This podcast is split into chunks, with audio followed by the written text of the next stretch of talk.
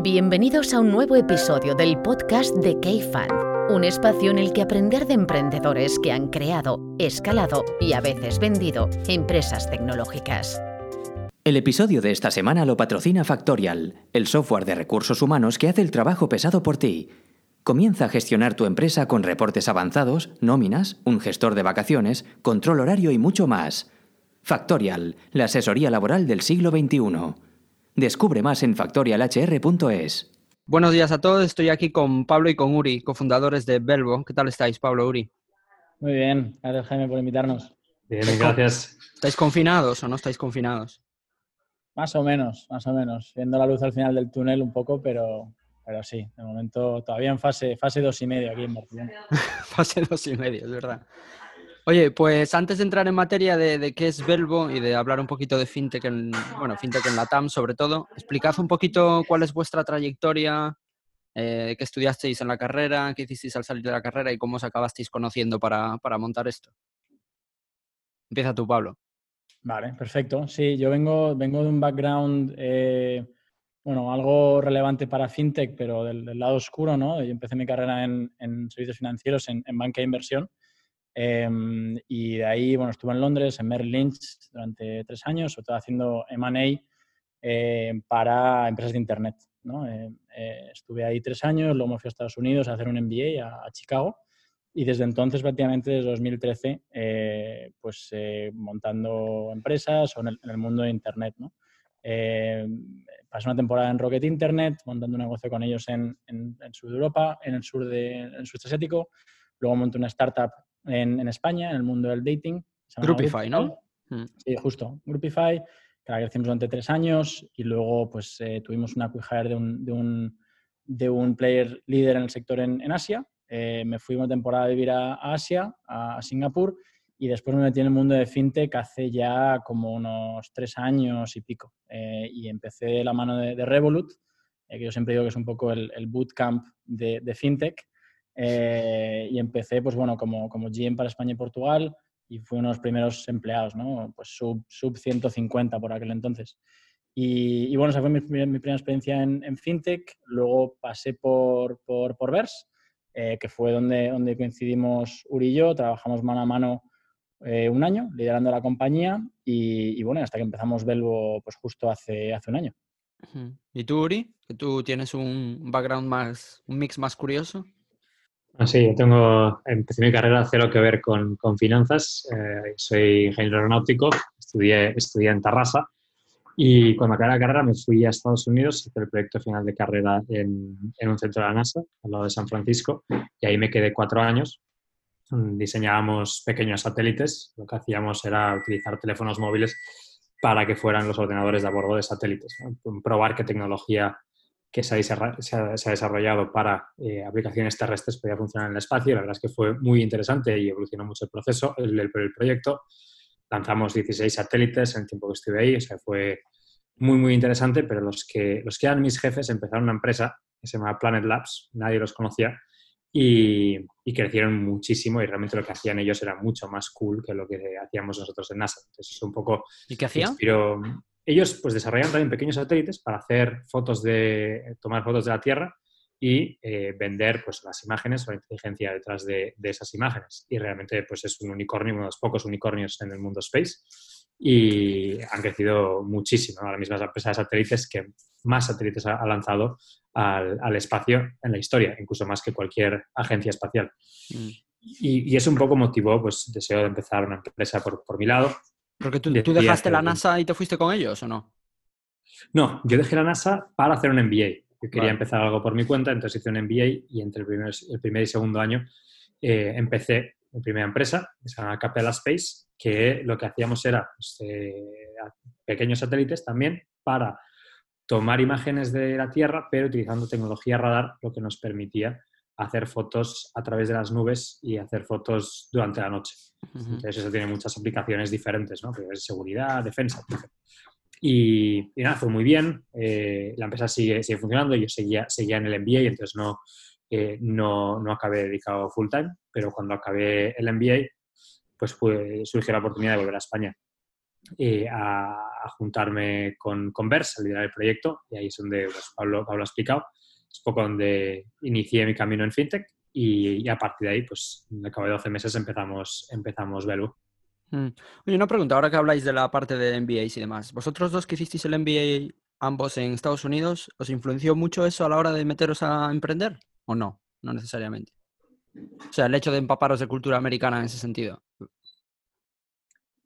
Vamos, por, por mi lado, sin duda. Eh, también el hecho de haber estado en Stanford, eh, pues es una cultura en la que pues, todo el mundo prácticamente quiere empezar una, una empresa en la que tienes acceso a hacerlo de manera extremadamente fácil, eh, pues tanto inversores como procesos, etcétera. O sea, montar una empresa en Estados Unidos, montar una startup, es muy, muy fácil y, y, un porcentaje muy alto de la población quiere hacerlo. Y yo creo que eso, sin duda, mm, es lo que pues, acaba formando tu carácter para querer hacer algo así. Mm. Y en tu caso, Pablo, que de hecho tú creo que tienes por ahí una charla en YouTube que es bastante interesante, como, como con recomendaciones para, para, estudiantes y para chavales, de, echando un poco la vista atrás de tu carrera.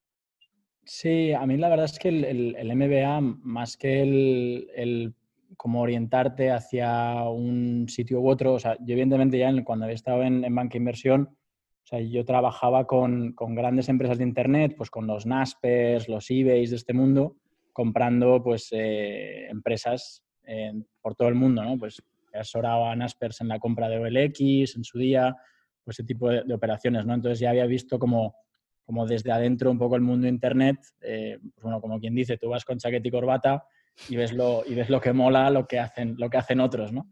Entonces, para mí eso fue un poco la, primera, el primer contacto con el mundo de Internet, el mundo del, emprendimiento, cuando tenía pues 22, 23 años, pero sí que el, MBA a mí me sirvió mucho para, para, ver, para ver cosas, para conocer gente, para, para probar, para descartar. Y de hecho, pues precisamente, pues igual que Uri, ¿no? Igual que montó su, su primera startup ahí en el verano, pues yo me fui con Rocket Internet cinco meses a montar algo en, en el sudeste asiático, ¿no? Eh, que, bueno, que para mí fue una oportunidad muy buena para, para efectivamente pues validar pues si era lo que quería hacer con el resto de mi vida o, no, simplemente era algo para probar y, mm. y, tirar por otro camino, ¿no? Mm. Oye, ya volviendo un poco a Belbo y a Vers, eh, si no me equivoco, bueno, lo decíais vosotros, os conocéis en Vers y, y Belbo surge un poco de una necesidad que vosotros veis o de una oportunidad que veis dentro de la compañía, ¿no? Sí, de las cosas que, mm, que hicimos nosotros eh, en, en Vers era, pues, analizábamos diferentes oportunidades, ¿no? Y una de ellas era, eh, ¿tiene sentido eh, Vers en expandir en Latinoamérica? Sí que veíamos, por un lado, pues en Europa podía ser complicado con players como, como Revolut, N26, que tenían muchísima presencia en varios países, pero dijimos, oye, pues vamos a mirar Latinoamérica.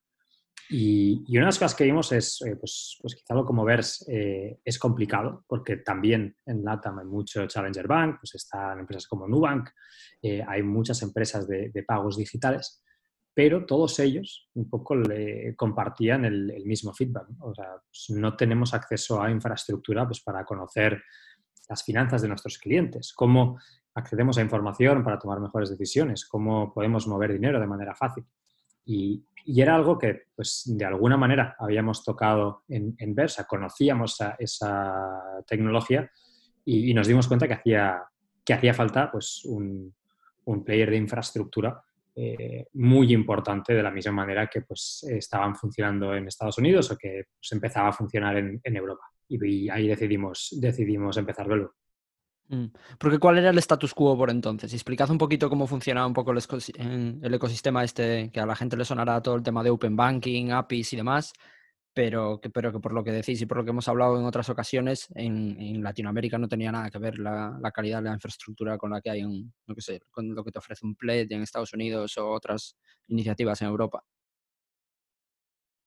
Sí, la verdad es que en ese sentido, eh, nosotros lo que, lo que también vimos hablando con muchas compañías eh, eh, locales en, todos los países en los que, en los que aspiramos a, estar presentes pronto, es que había como un, un, pain común, ¿no? que era, nosotros ahora mismo estamos creando tecnología para crear productos o bien que no existen o productos mejores, necesitamos en muchos casos conectarnos con datos bancarios o datos financieros de nuestros usuarios finales ya sea para crear los productos, porque no pueden existir sin ellos, pues quien monta una aplicación de finanzas personales, o ya sea para mejorar procesos de onboarding o procesos de underwriting de crédito, para hacerlo más rápido, más user-friendly, eh, menos pesado luego de, procesar en el, back office, etc.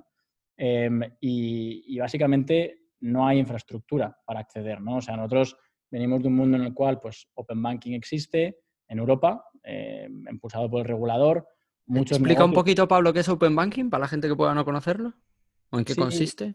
Sí, sí, Open Banking es una, una iniciativa impulsada eh, en primera instancia en, Reino Unido y que se llama literal Open Banking. ¿no? Luego el, término se ha exportado y se ha generalizado, pero en, en Reino Unido se llama Open Banking como tal Em, impulsado ya hace, hace casi cinco años, que parte de la premisa em, de que la información que existe en los bancos, em, la, información de cada cliente bancario, ya sea empresa, ya sea usuario particular, eh, entre comillas, pertenece a este usuario final y tiene el derecho eh, a usarlo para llevarlo consigo, para contratar nuevos productos, para compartirlo con terceros, etcétera, etcétera. ¿no? Entonces, el punto de partida ahí en Reino Unido es muy interesante porque siento un precedente em, derivado em, de una iniciativa regulatoria que viene a obligar a los bancos a abrirse. ¿Abrirse cómo? A través de APIs.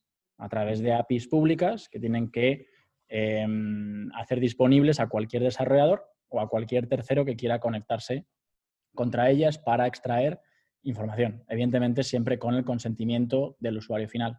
Y entonces ahí nace en, Reino Unido, em, luego también se extiende pues, a Europa con la, pues, con PSD2, ¿no? con la, Directiva de Servicios de Pago 2, eh, no, mucho, no mucho después, hasta su implantación más o menos definitiva hace como un año, un año y medio. Sí que luego, evidentemente, la, ola de, em, como de adopción eh, pues cuesta o un poquito más lenta, em, pero, pero bueno, ya es una realidad bastante real y bastante palpable. ¿no? Em, eso en Latinoamérica no, no, existía, no existe, y aunque hay algunas iniciativas mm, del lado regulatorio, particularmente en México y en Brasil, para impulsar algo parecido a Open Banking o PS2, eh, va muy lento, va muy lento. Entonces, realmente el lado de la oferta o lo que es la infraestructura no existe Em, el lado de la demanda, hay en Latinoamérica 1.500 fintechs que crecen a un 30% año a año, eh, con unas ganas eh, locas y desesperados por acceder a tecnología como la nuestra que les permita construir o mejores productos o crear productos eh, sin más. ¿no? Hmm. Mm. No, de hecho, yo creo que te lo comentaba en una conversación que tuvimos, justo lo recordabas tú, antes del confinamiento. Eh, yo recuerdo una conversación que tuve con uno de los VCs que está dentro de Binext, el neobanco español, eh, que justo estuvo por nuestras oficinas en Madrid en febrero, creo que fue, y hablando un poco del mercado, de cómo veían la TAM, porque Binext estaba, o sea, quería pegar bastante fuerte en la TAM. Y, me enseñó un análisis de la competencia que tenían en, solo en México, creo que lo que me enseñó, y, y el Airtable, aquel que me enseñó, era brutal. Y, claro, cuando te enseñan eso, dices tú, y poniéndome un poco en vuestra perspectiva, dices tú, mucho mejor, o sea, ser proveedor de todos estos que estar pegándote por conseguir clientes y robárselos de, uno a otro.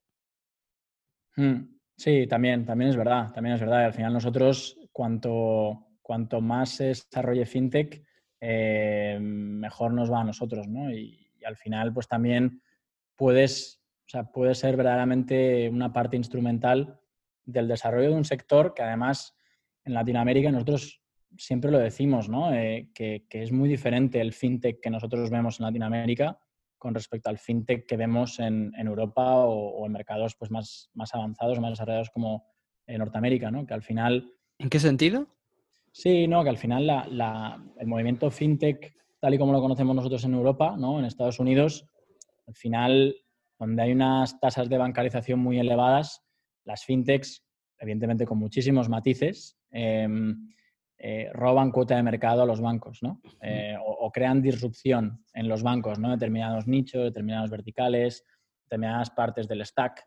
Eh, en Latinoamérica hay un, de media, un 50-60% de la población em, que por una causa u otra no tienen acceso a servicios bancarios, ¿no? ¿no? están bancarizados. Entonces, FinTech realmente es un, como movimiento, por así decirlo, es realmente un, catalizador pues, de, una inclusión financiera muy, muy, muy grande y al final lo que hace no es eh, repartir la tarta en favor de unos u otros, sino que aumenta el tamaño de la tarta. Entonces, ser partícipes de eso como un pilar de infraestructura, eh, para nosotros es algo también súper, súper eh, motivador, ¿no? Hmm.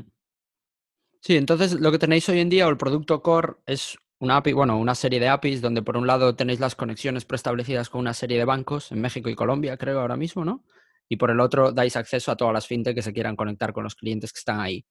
Pero eh, aprovechando un poco que vosotros sois, yo creo, una de las pocas compañías, una de las primeras compañías API First que ha pasado por aquí, eh, ¿veis la oportunidad que, hay o, creéis que hay una oportunidad a raíz de lo de VERS? ¿Y cómo, cómo se empieza a desarrollar un producto de estas categorías en un mercado B2B, además en la TAM? Eh, ¿Hicisteis Customer Development o, cómo empezasteis a dar los primeros pasos para decir, oye, vamos a cortar, este es el objetivo final que tenemos y estos son los el MVP o los pasos que vamos a dar hasta esa visión un poco, más final. Sí, o sea, el, un poco el camino que nosotros seguimos, quizá teníamos una tendencia, eh, un camino fácil que hubiera sido, oye, pues qué es lo que necesitábamos nosotros en VERS, eh, cómo hubiéramos definido el producto que nosotros necesitábamos y solucionar eso pero al final no dejas de siempre estar pues, un, poco, un poco biased y nunca tienes que hacer el, producto para ti, sino eh, para los que van a ser tus clientes. Entonces, nosotros nos dedicamos, eh, cuando empezamos eh, Belvo, desde el mes de mayo hasta el mes de julio, dedicamos hacer únicamente entrevistas con clientes para entender sus necesidades, para entender el mercado en Latinoamérica, porque nos podíamos imaginar muchas cosas, pero eh, siempre piensas que son más, son más parecidas o que tú entiendes las cosas de la manera que son y realmente te das cuenta que estás equivocado. Y nos fue muy, muy bien. Eh, siempre la máxima de decir, oye, un producto y más un producto de tecnología, eh, lo último que tienes que hacer es desarrollar código. ¿no? Mm. Y, eso nos, nos, fue muy bien, pasar ese tiempo que también nos fue bien, que ninguno de los dos pues, puede desarrollar código que, para, para, clientes, si no nos hubiéramos sentido tentados. Y, entonces después de ese ejercicio, pues definimos bien qué era el producto que se necesitaba, ¿no? y, sobre todo ese MVP. El MVP pues lo, definimos como la posibilidad de eh, habilitar a empresas acceder a información financiera de sus usuarios a través de una app. Pues de la misma manera que hoy en día, pues tú hablabas de, de Binext o, Fintonic, pues aquí en España podemos ver cómo, pues, como usuarios finales eh, tú puedes vincular tu cuenta bancaria para pues, que te gestionen tus finanzas personales o, te ofrezcan pues, eh, deals especiales, eh, pues lo mismo, pero en, Latinoamérica y especialmente en México para, empezar. Y, nada, de la mano de, clientes empezamos el, desarrollo y un desarrollo, pues el acceso a información eh, bancaria de, estas instituciones pues tenía que ser totalmente independiente a ellas. ¿no? Pues puedes hablar con ellos y sí, estamos súper abiertos a, hacer, establecer partnerships con, bancos, pero eh, pues junio 2019, ¿qué es Belvo? ¿Quiénes son esta gente que viene de España? Y, entonces, pues eh, nosotros teníamos que tomar, pues, eh, básicamente la, delantera y, desarrollar producto, ¿no? Entonces, pues hemos desarrollado tecnología interna para poder desarrollar estas integraciones sin necesidad de eh, establecer acuerdos con, las instituciones, básicamente pues eh, apoyándonos en el principio fundamental de, también de, Open Banking, ¿no? que es el propietario de, de los datos, es el cliente.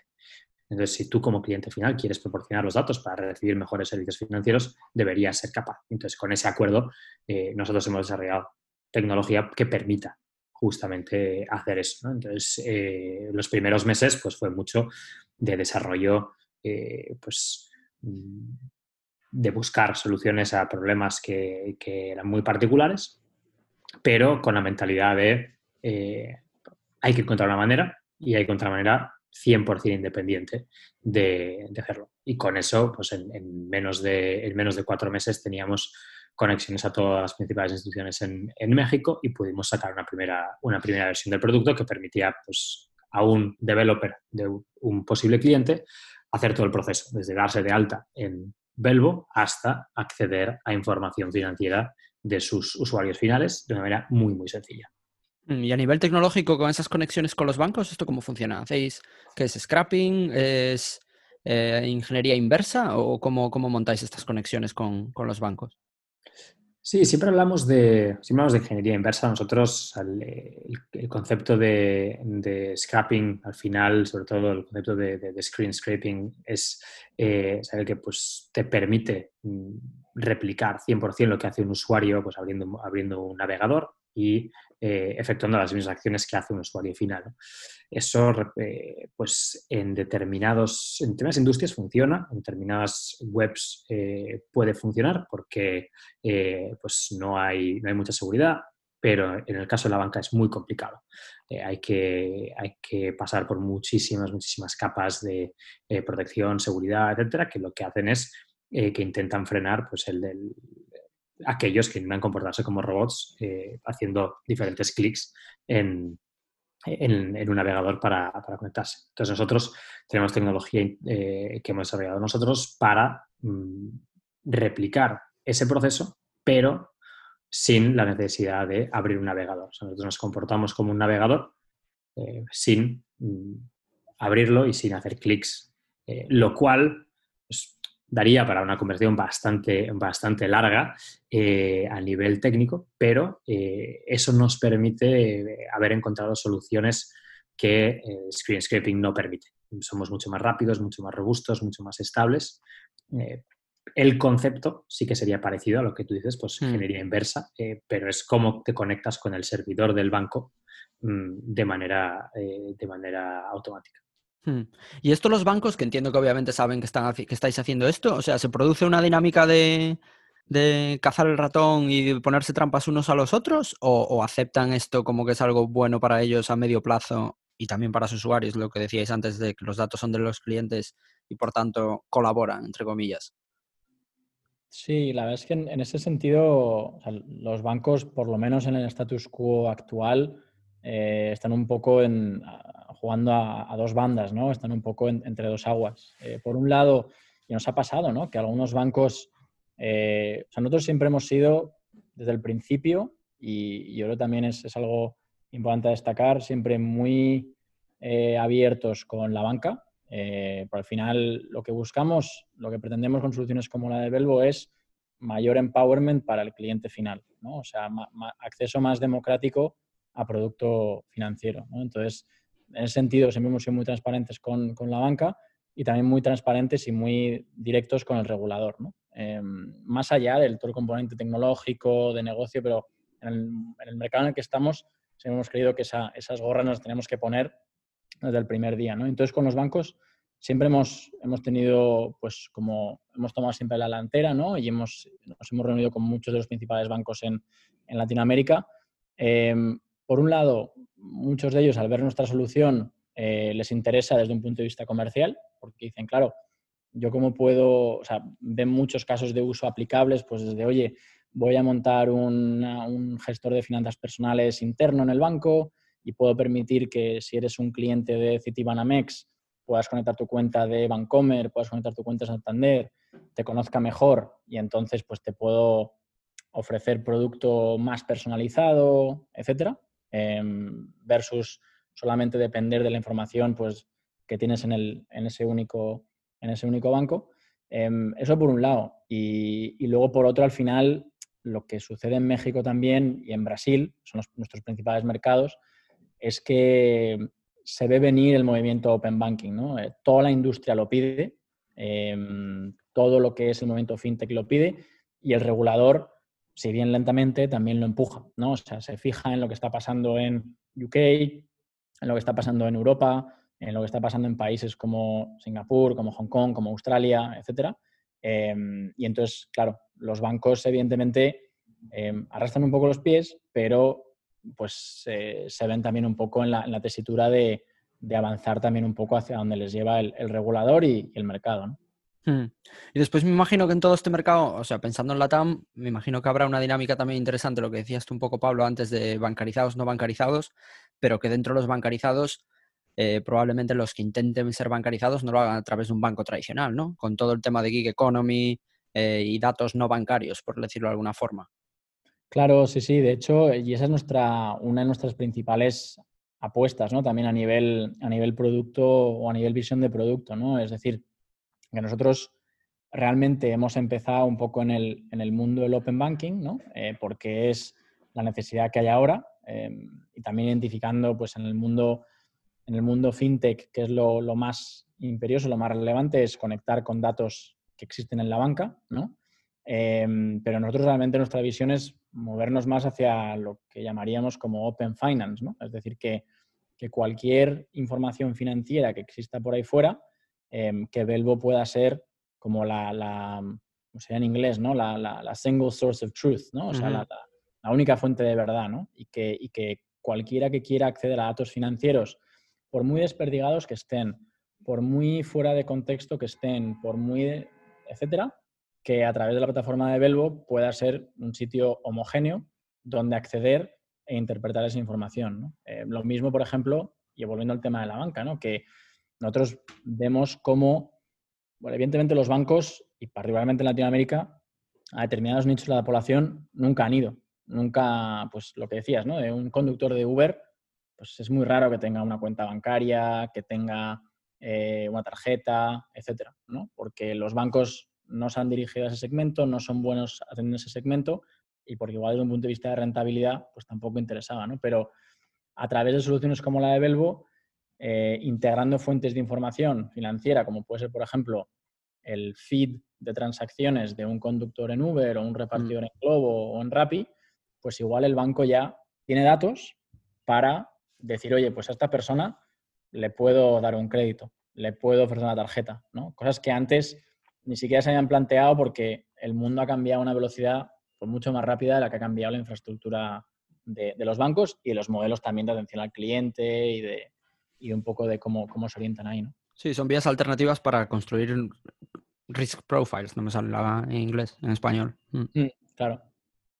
Oye, y eh, tengo tres preguntas más sobre esto y después quiero entrar en el, en el tema de financiación. Eh, una de las cosas que sí que me llamó la atención cuando estábamos hablando hace unos meses y, y, y, le echaba un vistazo un poquito a lo que teníais hecho, es que había mucha gente que hablaba de, o sea, que hablaba muy bien de vuestra documentación.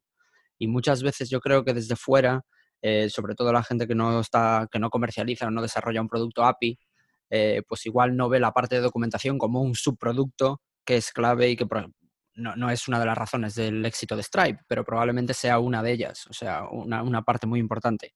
Eh, ¿Cómo gestionáis toda esta parte de documentación? ¿Cuánta importancia le dais? ¿Y qué flujos de trabajo tenéis ahí detrás de todo esto? Para nosotros, al final, la documentación es una de las mm, capas que van a ver nuestros clientes y una de las maneras en las que nuestro producto eh, ve la luz. Por mucho que haya muchísima tecnología detrás, mm, si tú eres cliente de Velvo, te vas a, donde vas a pasar más tiempo va a ser en la documentación. Y eso es algo que nosotros hemos ido descubriendo pues también un poco eh, al ir evolucionando la empresa. Nosotros al principio pues creando eh, una compañía basada en, vamos a montar una API, dijimos, oye, pues eh, el componente back que tiene lo que hacemos nosotros es fundamental y de hecho las primeras cinco personas que vinieron pues eran backend developers. ¿no? Eh, poco a poco vemos que es tanto más importante la parte que ve nuestro cliente, tanto pues las cosas que pueda llegar a hacer, documentación, herramientas para desarrolladores. Tanto es así que nosotros hemos dividido el, equipo técnico en dos áreas. El área de data, que es pues, todo lo que es conexiones a instituciones y cómo se enseñamos a los clientes, y la parte de experience, que es eh, pues toda la parte que tiene que ver con la relación con nuestro cliente, que es un desarrollador. Mm. Entonces ahí, pues para nosotros es extremadamente importante pues todo lo que son eh, procesos para documentar, eh, el uso de eh, pues, eh, las últimas tecnologías para, documentar, para cómo se escribe eh, pues, una, API, API documentation, ejemplos, etc. De hecho, pues tenemos la mitad del equipo técnico trabajando puramente en eso, en, herramientas para desarrolladores, en documentación, Y sin ninguna duda, lo que tú decías, o sea, Stripe eh, está donde está pues, por, haber hecho una documentación muy fácil de integrar. ¿Por qué? Porque la experiencia de tu cliente es que integrar Velvo son pues, unas horas versus integrar otra plataforma, pues te va a llevar semanas en las que al final no vas a entender la documentación, vas a tener que hablar con la compañía y es un proceso que al final te cansa. Eh, entonces, todo tiene que ser absolutamente automático. Es decir, tú puedes eh, acceder a información de tus clientes en un par de horas y trabajamos todos los días en acortar el periodo de integración por parte de un cliente. O sea, nuestra máxima es integrar Velvo, tiene que ser casi un plug and play. Y ahí mm. sí que tomamos pues, la referencia de Stripe, eh, otras empresas que destacan, que destacan ahí. Mm. Decías ahora, Uri, que la mitad del equipo de ingeniería o de producto trabaja en la parte de documentación. ¿Cuánta gente, cuánta gente sois en, en hoy en día? O sea, somos 25. Y estáis entre Barcelona y México, ¿no? Y DF. Correcto. ¿Y qué tal se lleva eso de la bicefalia? Pues, viajando, o sea, viajando bastante pre eh, coronavirus, pero, pero bueno, tenemos un equipo que también está bastante acostumbrado a trabajar en remoto eh, y eso ayuda bastante en estos, eh, en, estos días. También tener el equipo en México pues, nos permite estar mucho más cerca de nuestros clientes y, eso, y eso ayuda, ¿no? porque desde las 8 de la mañana en España hasta pues entrada la noche en México, mm. siempre tenemos a alguien conectado que podría estar eh, ahí para, para, nuestros clientes. Ahí al final para nosotros es, eh, es muy positivo, si bien es cierto, bueno, pues que eh, entre el equipo pues hay que maximizar el overlap y conseguir trabajar las máximas horas juntos. Mm, pero vamos, lo estamos, lo estamos llevando muy bien y no vemos ningún tipo de pues, afectación a nivel de desarrollo, a nivel mm. de relación con clientes, no tenemos ningún problema. Y al nivel de fundadores, desde un primer momento, no sé cómo estáis repartidos, me refiero tú y, tú y Pablo, ¿estabais, ibais a estar uno en Barcelona y el otro en México? ¿O eso no estaba definido y iba a depender de las circunstancias? ¿O cómo, cómo ibais a afrontar eso?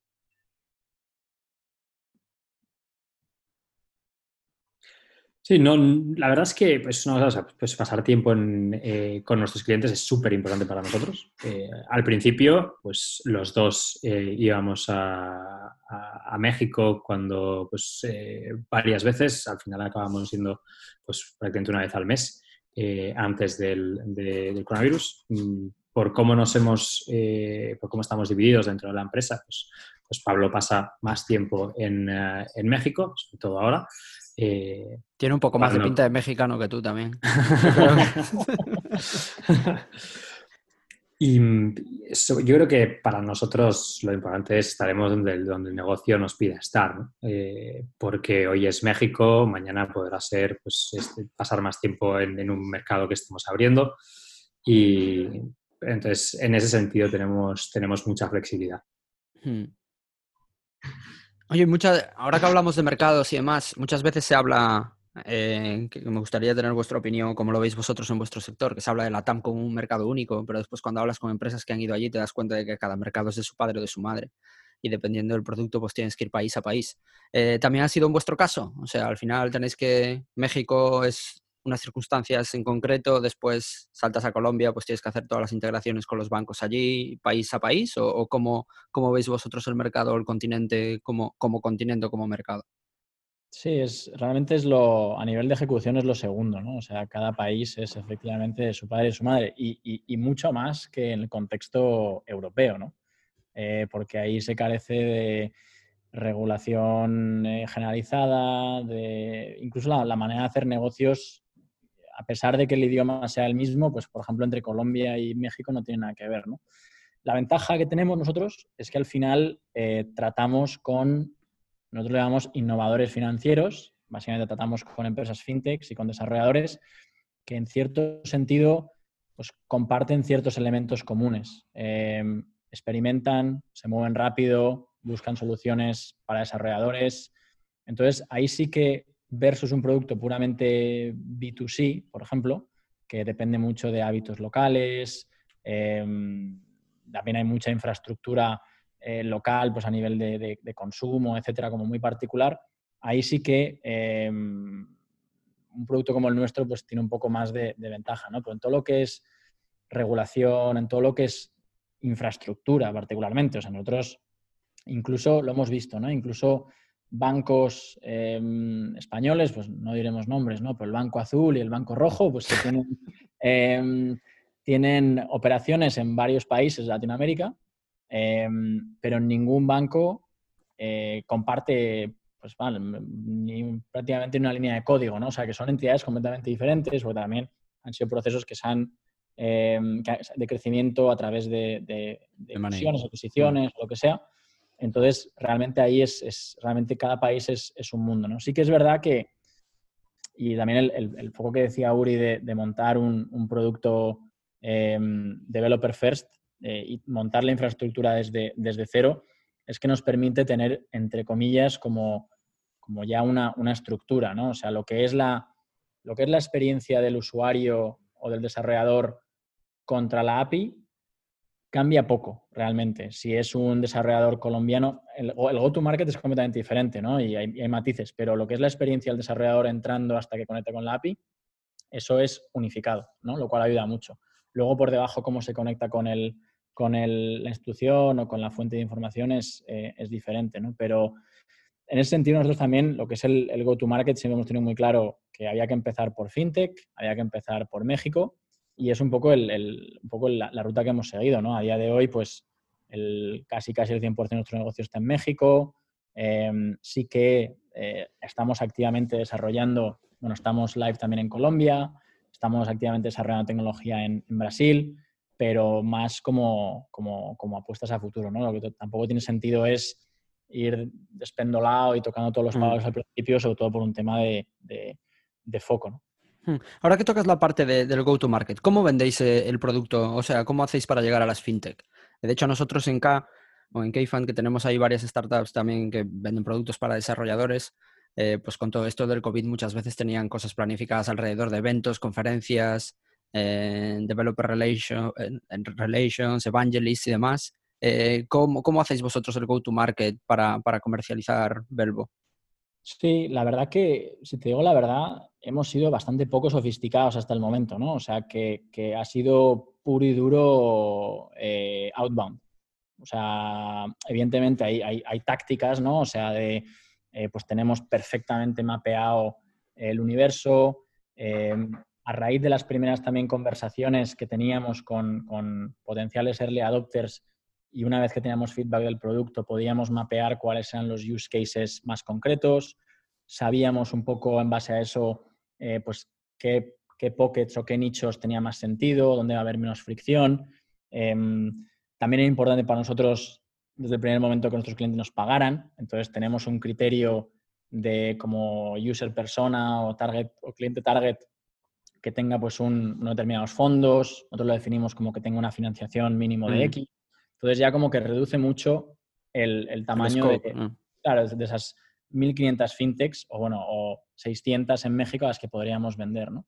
Entonces, a partir de ahí, em, mucho outbound al principio. O sea, y, empezando el outbound, literal, nuestra primera venta empezó en mayo de 2019, cuando no teníamos una línea de código, no teníamos una web y éramos solo Uri y yo, ¿no? Entonces, eh, y ahí, pues todo tipo de, tácticas. hasta ahora te diría, hemos sido más, más tácticos que estratégicos en este aspecto. Es algo que lo estamos cambiando y poco a poco transicionaremos ¿no? a montar pues, una, máquina de lead generation, de pues, un poco más el modelo B2B, pero hasta ahora ha sido muy, muy táctico. O sea, identificábamos cuáles eran las empresas relevantes y buscábamos un camino. Buscábamos un camino, ya fuera puerta fría en LinkedIn con al principio, pues lo, que piensas al principio, ¿no?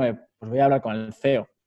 Y bueno, y el CEO, pues igual, pues, pues le dices, no, es que API, tal, habla con el tío de producto. Entonces, pues vamos refinando un poco el, approach, ¿no? Y, luego ahí, pues también tirando de todo tipo de, contactos, también, de, gente de nuestro network, eh, inversores, eh, partners.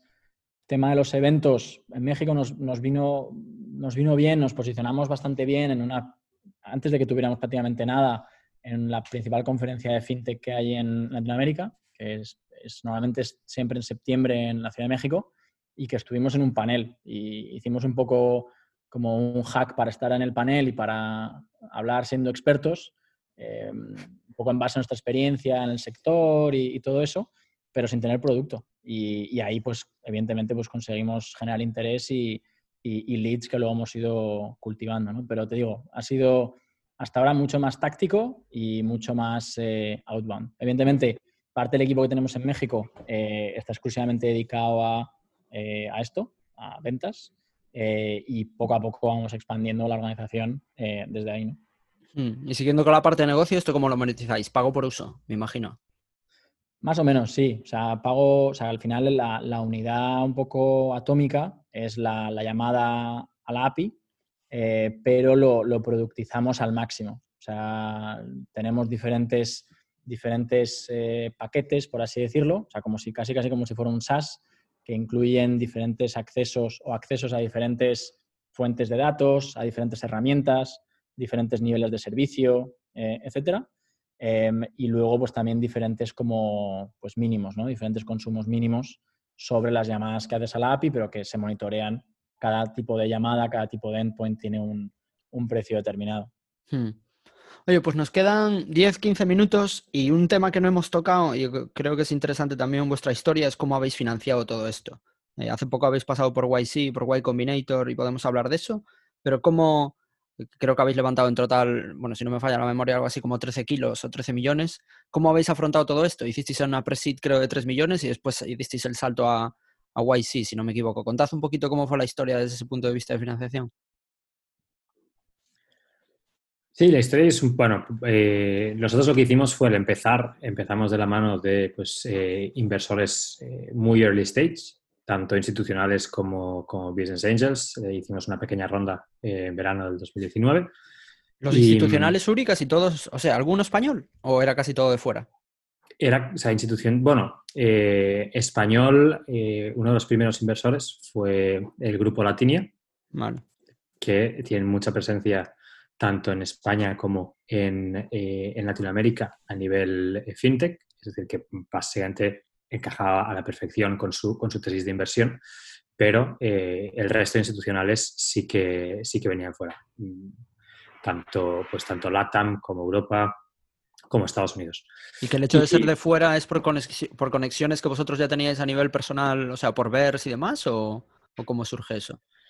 Es, yo creo que al final es un poco combinación, ¿no? Es, es desde contactos que ya teníamos, un contacto al final pues, eh, te, puede, te puede poner también en contacto con alguien que sea pues, eh, el tipo de inversor que necesita eh, una empresa como, como Velvo.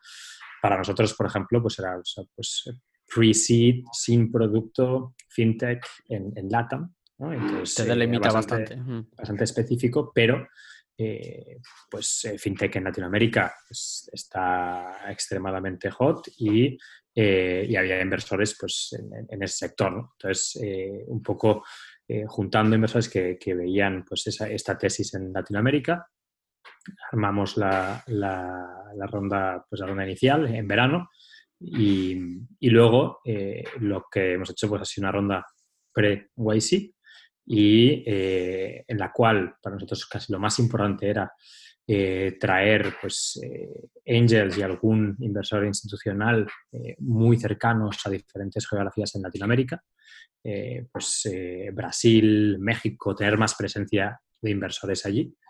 Y cuando nosotros empezamos YC, nuestro objetivo era muy claro, era pues la ronda SIP de Belvo debía estar liderada por eh, un par de fondos, idealmente uno eh, Silicon Valley y otro eh, LATAM. Y no podíamos encontrar mejor, mejores inversores que los que hemos encontrado, líderes en cada uno de estos dos mercados.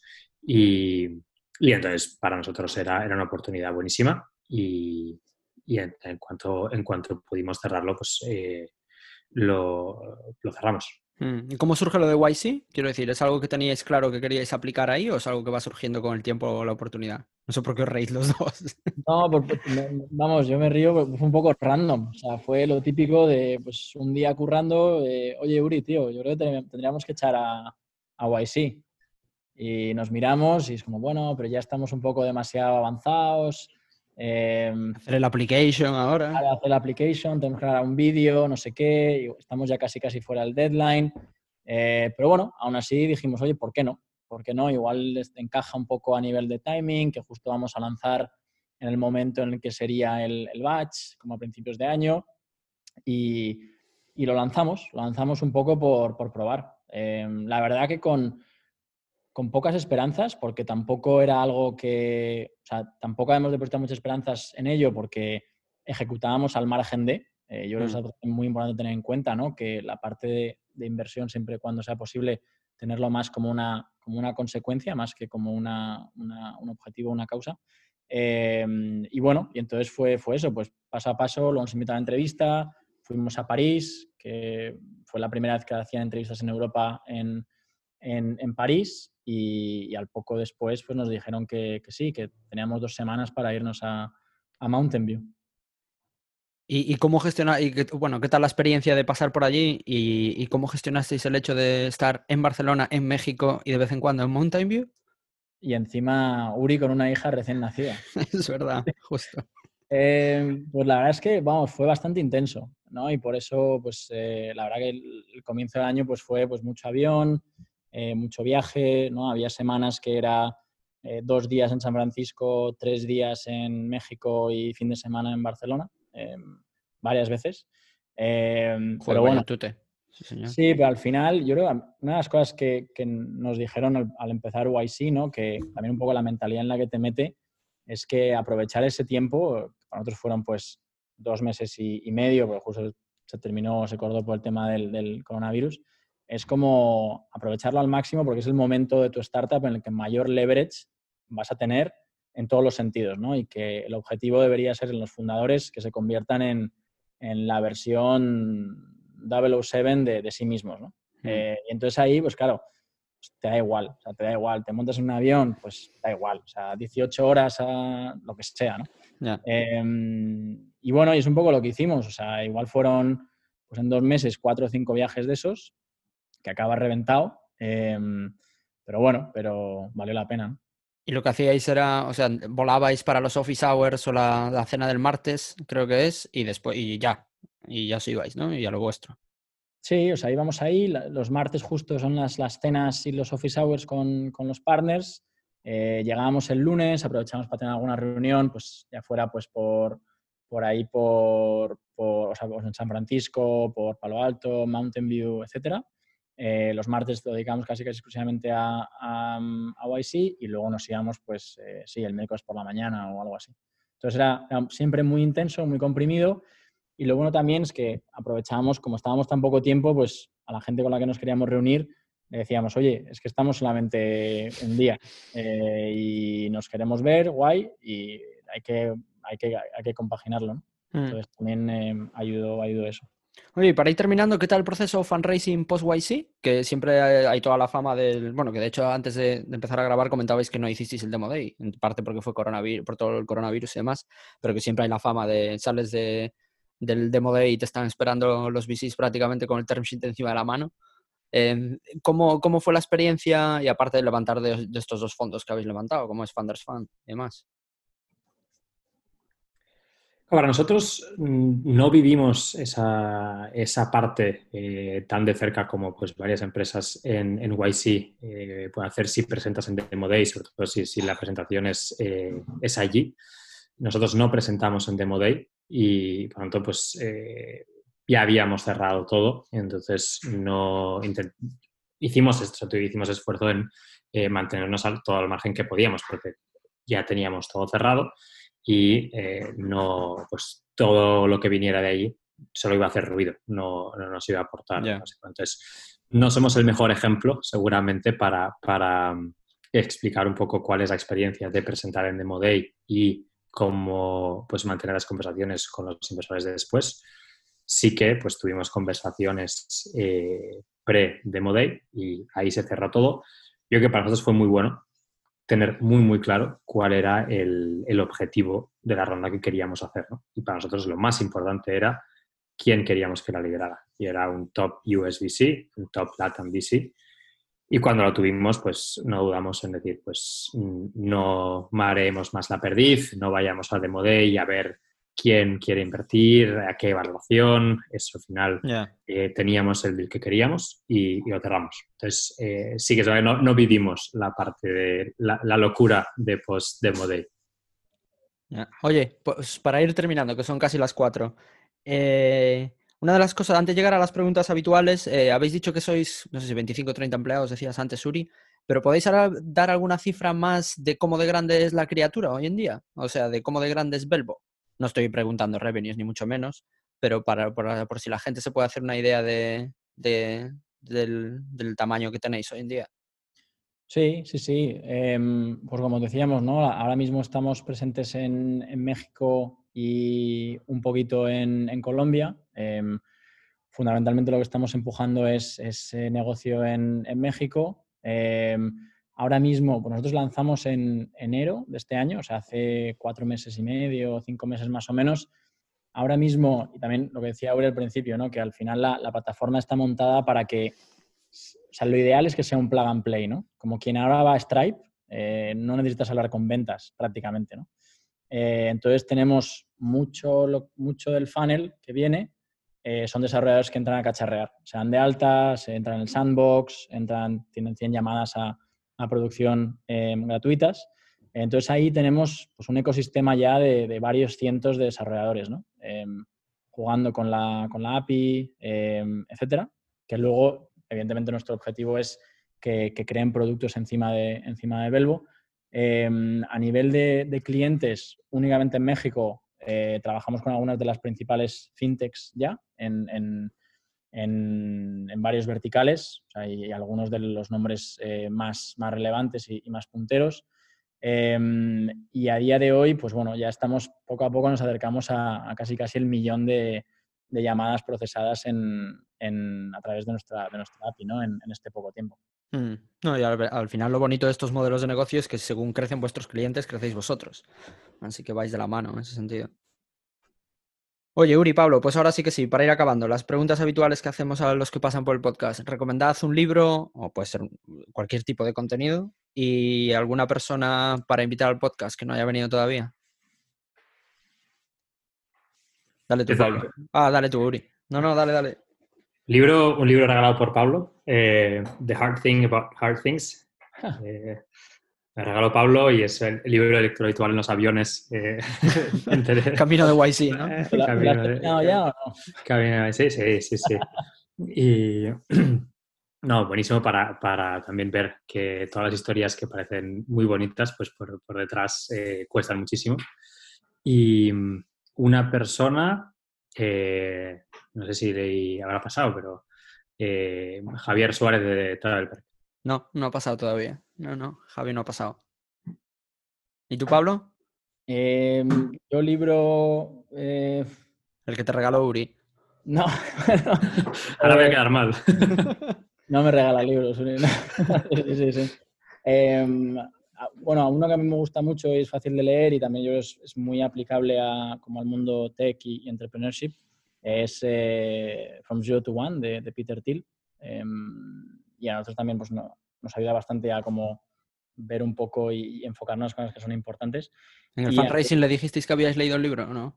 no, no, no, tratamos directamente con... con, con ya, ya me imagino. Pero, y a nivel de invitados, eh, una persona que está un poco bajo el radar, yo creo, pero es, es un tío, es un mega, mega crack, es eh, Jorge Yuk de, de Abacum. Uh -huh.